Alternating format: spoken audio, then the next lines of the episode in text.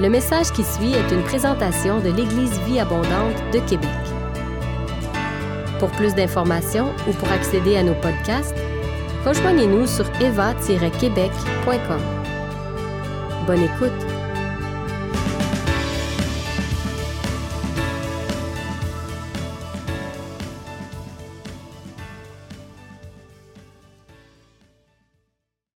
J'espère que ça se passe bien ce matin à la maison. Et on va avec un deuxième segment des tandems. Et euh, vous savez, à l'Église Vie Abondante, euh, on a un énoncé de mission, hein, qui est que l'EVA, on va le mettre à l'écran, l'EVA est une famille spirituelle qui désire accueillir pleinement la présence de Dieu afin de le connaître et de le faire connaître.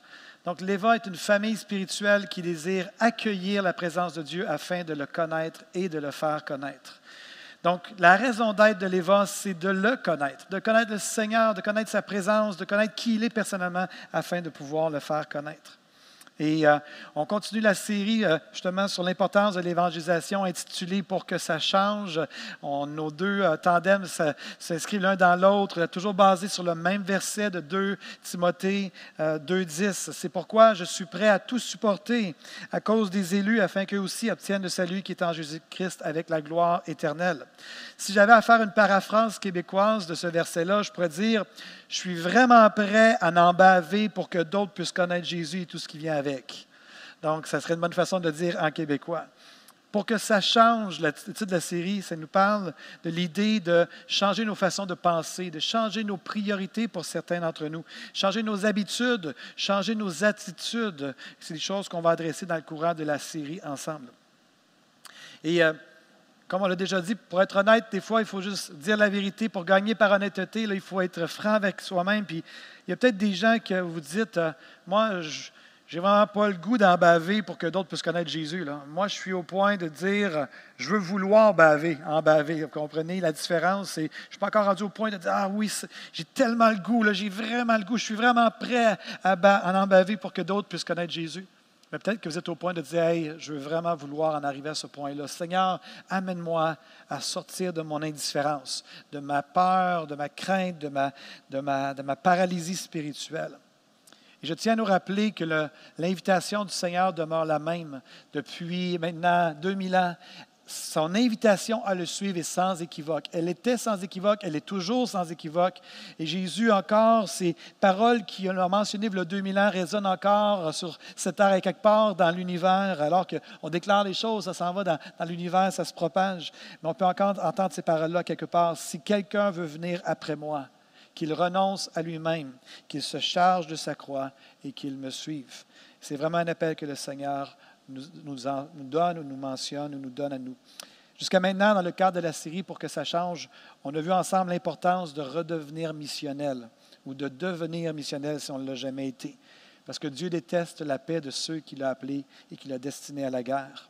On a vu ensemble avec notre frère Rodrigue l'importance de renoncer à notre bulle et renoncer à l'intimidation de la bulle des autres personnes en choisissant de pratiquer, comme disait José, la culture du bonjour, de rentrer dans la bulle des autres et de pouvoir simplement entrer en relation à nouveau. Chose que j'ai fait encore cette semaine à l'épicerie.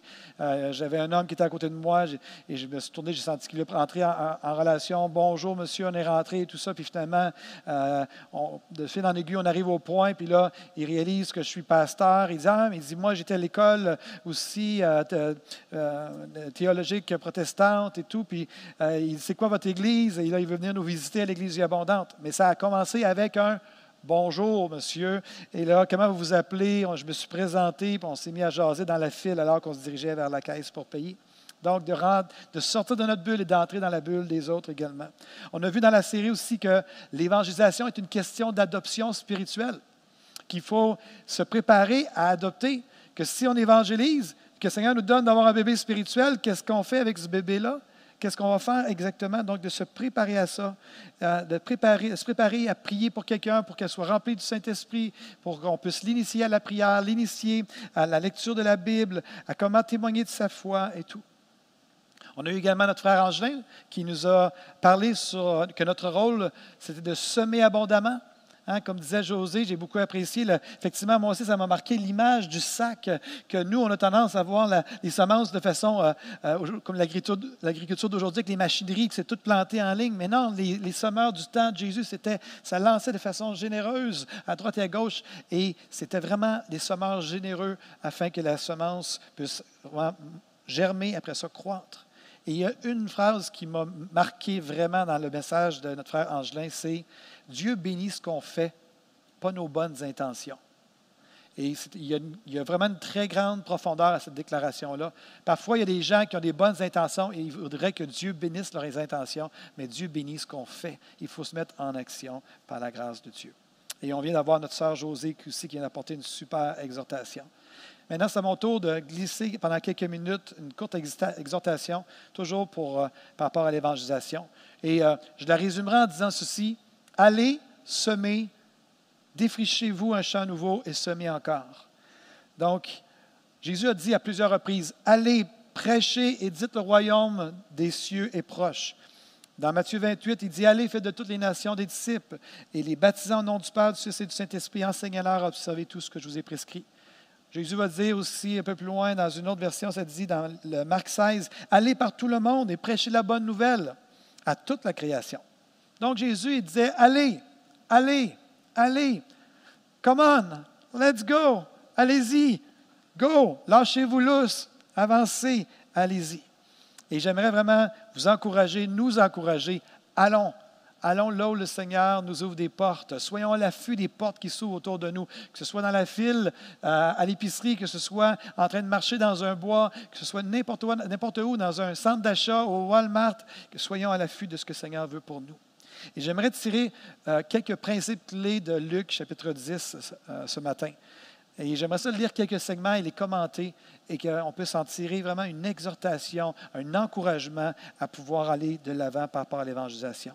Luc chapitre 10, versets 2 et 3, version sommaire, nous dit ceci. Jésus leur disait, la moisson est abondante, mais les ouvriers peu nombreux. Demandez donc au Seigneur à qui appartient la moisson d'envoyer des ouvriers pour la rentrée. Allez, je vous envoie. Donc ici, ça nous parle que la moisson est abondante. Il y aurait vraiment beaucoup à dire sur le sujet de la moisson qui est abondante, mais on va y revenir dans un autre segment de la série pour que ça change. Mais ce matin, j'aimerais attirer votre attention sur le fait que Jésus a dit, demandez au Seigneur à qui appartient la moisson d'envoyer des ouvriers, des ouvriers dans sa moisson. Puis après ça, tout de suite, il va dire, allez.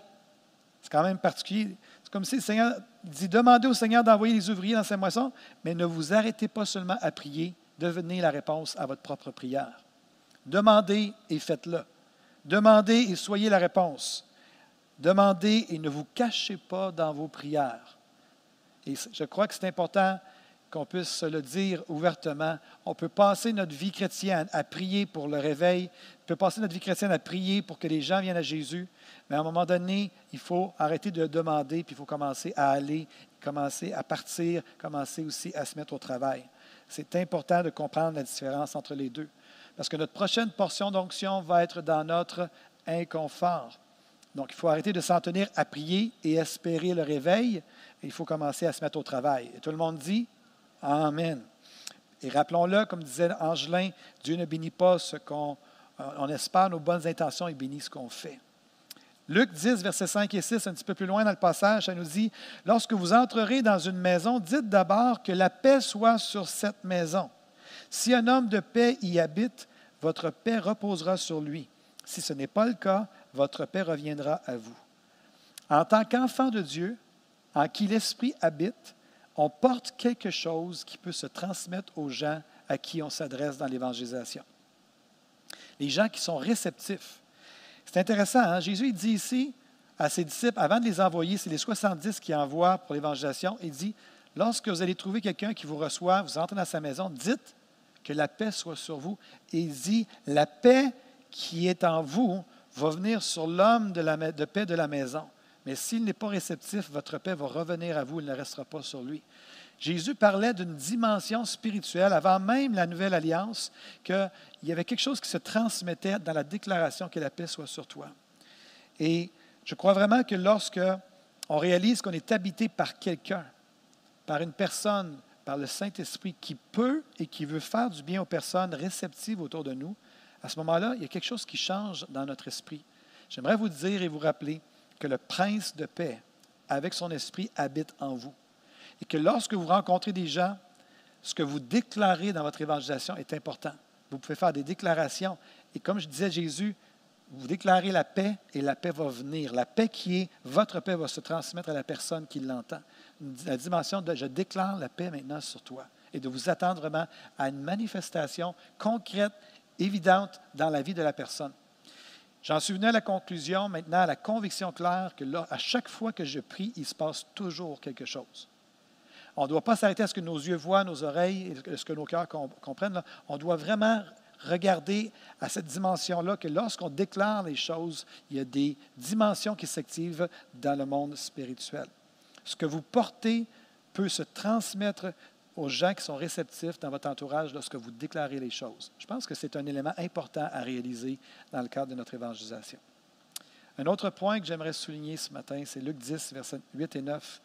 Dans toute ville où vous, irez, et où on vous accueillera, mangez ce qu'on vous offrira, guérissez les malades qui s'y trouveront et dites aux gens, le royaume de Dieu est proche de vous.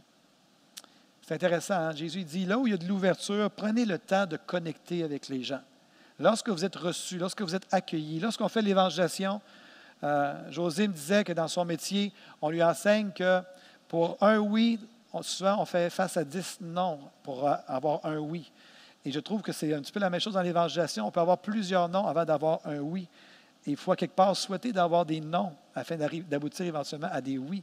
Et comme elle mentionnait, des fois, il y a des noms aujourd'hui, mais qui vont être un oui dans deux mois, dans six mois, dans un an ou dans deux ans. Mais encore faut-il être prêt à assumer des noms et ne pas le prendre personnel.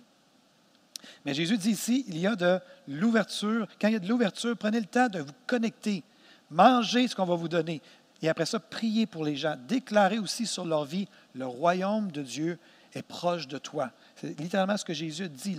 Dites aux gens, le royaume de Dieu est proche de vous. Les gens qui sont en recherche, les gens qui sont réceptifs, dites-leur, le royaume est là, euh, le royaume de Dieu avec sa dynamique. Permets-moi de prier avec toi si tu le veux bien. Luc 10, verset 16 dit, c'est Jésus ajouta, si quelqu'un vous écoute, c'est moi qui l'écoute. Si quelqu'un vous rejette, c'est moi qui le rejette. Or, celui qui me rejette, rejette celui qui m'a envoyé. C'est bon de se rappeler encore une fois que nous sommes que des semeurs et des ambassadeurs. On n'est pas des gagneurs d'âmes. Ça nous arrive parfois, effectivement, de gagner une âme au Seigneur, mais notre rôle, d'abord et avant tout, c'est de semer et d'être des ambassadeurs. On est appelé à tirer exemple du Seigneur qui ne s'acharnait pas sur les gens, je ne sais pas si vous avez déjà remarqué dans les évangiles que Jésus allait de ville en village, que lorsque les gens ne l'accueillaient pas, les gens n'étaient pas ouverts, Jésus ne s'acharnait pas, Jésus ne se frustrait pas, Jésus ne le prenait pas personnel. Mis à part quelques moments qu'il a, il a dit Malheur à toi à cause de tous les miracles qui ont été faits au sein de, ta ville. Si ces miracles-là avaient été faits dans Sodome et Gomorre, il se serait repenti. Mais toi, tu as un cœur endurci. À ce moment-là, Jésus va adresser ça. Mais sinon, quand Jésus n'était pas accueilli, quand Jésus n'était pas reçu, Jésus passait simplement à la prochaine ville, au prochain village. Il allait là où les gens étaient ouverts et réceptifs à le recevoir. Et quand il était accueilli, il était capable de passer des fois une, deux journées à cet endroit-là. Donc, le principe ici, c'était qu'il allait, il nous encourageait également d'aller de ville en village, de ne pas insister là où on n'est pas reçu. Et c'est intéressant de considérer ce principe-là dans notre évangélisation. Et José l'a tellement bien dit, on peut avoir commencé notre vie chrétienne et avoir évangélisé les membres de nos familles au début, mais il ne faut pas s'arrêter à ça. S'ils ne sont pas réceptifs pour le moment, il faut aller au-delà des cercles de nos amis proches et des membres de nos familles qui sont autour de nous. Et on doit garder à l'esprit qu'il y a des gens autour, dans notre entourage encore plus élargi, qui ont besoin d'entendre le Seigneur et qui sont peut-être mûrs pour recevoir la parole du Seigneur. Donc, il faut que les gens sachent que vous êtes chrétien dans votre entourage immédiat, que vous êtes une référence s'ils ont des questions. Si l'Évangile mûrit dans leur cœur, ils savent vers qui se tourner. Mais il ne faut pas s'arrêter juste à eux. Il faut continuer à semer à droite et à gauche, au travail, dans notre voisinage, par rapport à ce que le Seigneur euh, fait dans nos vies et ce qu'il veut faire dans leur vie. Un non aujourd'hui, comme j'ai dit tantôt, peut devenir un oui plus tard. Donc, de ne pas se décourager. Le jour où les gens vont avoir besoin, ils vont savoir vers qui se tourner, à qui euh, s'adresser pour avoir de la prière. Allez semer, défricher des champs nouveaux et semer à nouveau, semer encore. Dernier passage pour, euh, dans le cadre de, de cette exhortation, Luc 10, versets 17 à 19. Quand les 70 disciples revinrent, ils étaient pleins de joie et disaient, Seigneur, même les démons se, se soumettent à nous quand nous leur donnons euh, quand nous leur donnons des ordres en ton nom. Oui, leur répondit-il, je voyais Satan tomber du ciel comme l'éclair, dit Jésus. Écoutez bien ceci. Il est vrai que je vous ai donné le pouvoir de marcher sur les serpents et les scorpions et d'écraser de toutes les, forces de l'ennemi sans que rien ne puisse vous faire du mal. J'aime ce passage, j'aime ces Écritures j'ai entendu Armel dire Amen dans mon esprit. Les 70 revinrent avec joie parce qu'ils sont allés ils sont revenus avec joie parce qu'ils sont partis. Pour revenir avec joie, il faut partir. Pour célébrer des victoires, il faut engager des batailles, relever des défis. Pour chasser un démon, il faut savoir, il faut prier pour des gens. Pour gagner des victoires, il faut vraiment entamer des batailles. Dieu bénit ce qu'on fait, pas seulement nos bonnes intentions. Mes frères, mes sœurs, le Seigneur nous a dit que c'était le temps de la moisson. Le Seigneur nous a dit que c'était le temps d'ouvrir nos bouches et de parler aux gens qui nous entourent, qu'il y a des gens qui sont mûrs. La moisson est blanche. Les gens sont prêts autour de nous. Semons régulièrement, abondamment, défrichons, des nouveaux champs aussi. Ne comptons pas juste nos connaissances. Allons au-delà de ça et parlons du Seigneur autour de nous. J'aimerais vous encourager, mes frères et mes sœurs, à semer abondamment autour de vous. Pas ce matin, parce que là, vous êtes avec des frères et des sœurs, mais en sortant des maisons, en sortant, en allant faire l'épicerie, en allant faire une commission, de simplement être à l'affût, d'envoyer la phrase bizarre, d'envoyer la phrase de transition, d'offrir de la prière pour des gens qui sont dans la souffrance, d'être à l'écoute de la voix de l'Esprit lorsqu'il vous dit d'appeler quelqu'un et que vous ne savez pas trop pour quelle raison, mais vous avez juste à cœur cette personne-là, vous l'appelez. Et à ce, moment-là, soyez à l'écoute de l'Esprit pour savoir quelle est la suite des choses, pourquoi le Seigneur vous a amené à appeler cette personne-là. Et j'aimerais encourager encore une fois tous les membres de l'EVA à vous inscrire au campus virtuel, à aller faire l'information, parce que cette année est une année où on sort de notre zone de confort et où on est appelé à adopter spirituellement des bébés et de prendre soin d'eux par la grâce du Seigneur avec tout ce que la sagesse que le Seigneur va nous donner. Soyons intentionnels dans notre évangélisation. Et tout le monde dit Amen, Amen et Amen. Ce matin, alors qu'on termine ce culte ensemble, on aimerait vous bénir dans les maisons. Tous ceux et celles qui euh, vous êtes ensemble et euh, on veut se rappeler que c'est aussi ça l'Église, hein, cette dimension de communion fraternelle. J'ai pris que, alors que le, culte va se terminer dans quelques instants, j'ai pris que vraiment dans vos échanges, vous ayez des échanges christocentriques réagissez au message, partagez vos bons coups, vos moins bons coups dans l'évangélisation, votre désir d'évangéliser, votre peur d'évangéliser. Priez les uns pour les autres autour de, dans vos discussions. Commencez à échanger et que le Seigneur puisse faire augmenter le niveau de courage et d'audace dans nos cœurs et que nous puissions devenir une famille courageuse qui vraiment ose parler du Seigneur autour de nous, qui semons abondamment afin de pouvoir moissonner abondamment. Et tout le monde dit Amen. Seigneur, merci pour ce temps ensemble et pour ta grâce sur nos vies. Nous voulons te dire merci pour Jésus, merci pour la croix, merci pour la résurrection, merci pour le fait que tu nous as donné la vie éternelle.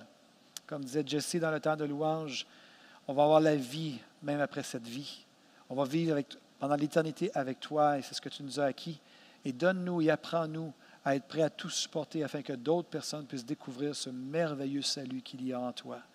Père, pour tous ceux et celles qui sont encore paralysés par la peur de l'évangélisation, je prie et je viens, Seigneur, à prier pour eux que tu puisses les relever et les sortir de cette, de cette paralysie spirituelle et que tu puisses leur donner vraiment d'avoir un courage renouvelé et de pouvoir évangéliser les gens autour d'eux. Je les bénis, Père, en ton nom. Que ta grâce repose sur eux, Seigneur. Et merci de bénir l'ensemble de la famille Eva. Merci, Père, pour ce culte que tu nous as donné de pouvoir vivre dans les maisons, qui est, c'est différent. Et je, sais qu'à l'Église abondante, tu nous as appelé à être une famille qui soit flexible, qui ne rentre pas dans une tradition, dans, des habitudes. Tu veux qu'on soit flexible, toujours à l'écoute de ton esprit. Et ce matin, tu nous as amenés dans les maisons pour vraiment nous bousculer et on l'accueille, Seigneur. Il vient nous bousculer aussi dans l'évangélisation, on te le demande, dans le nom de Jésus-Christ. Amen. Amen.